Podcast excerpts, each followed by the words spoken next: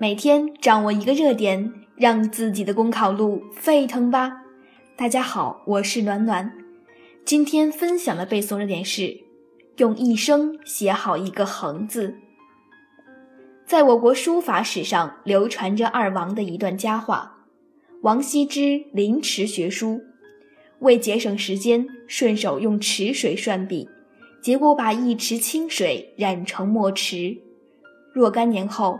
其子王献之磨墨练字，用完了整整十八缸水。这些故事都在说明一个道理：人生欲有所成，关键是砥砺一颗恒心。古往今来，有恒者事竟成。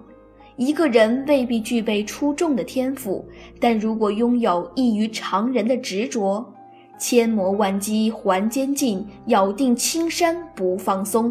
就能把“横”字写进自己的品格，守得云开见月明，成就不凡事业。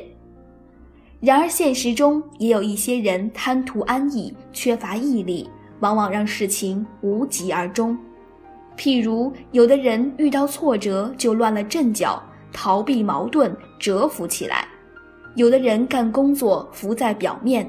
看上去勤勤恳恳，其实心里根本就没有恒定的目标。还有的人习惯东一榔头西一棒子，做不到一锤接着一锤敲，累积不出实际。因此，对于我们每一个人来说，无论何种行业或领域，不论是做学问还是做事情，要想善始善终、善作善成。就必须剔除急功近利之心，舍弃徘徊犹豫之意，自觉培养敢于正视困难的勇气和不甘落后的志气，用一生写好一个“横”字。以上就是今天的热点分享。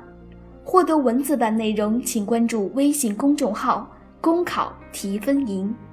感谢您的收听，我们下期再会。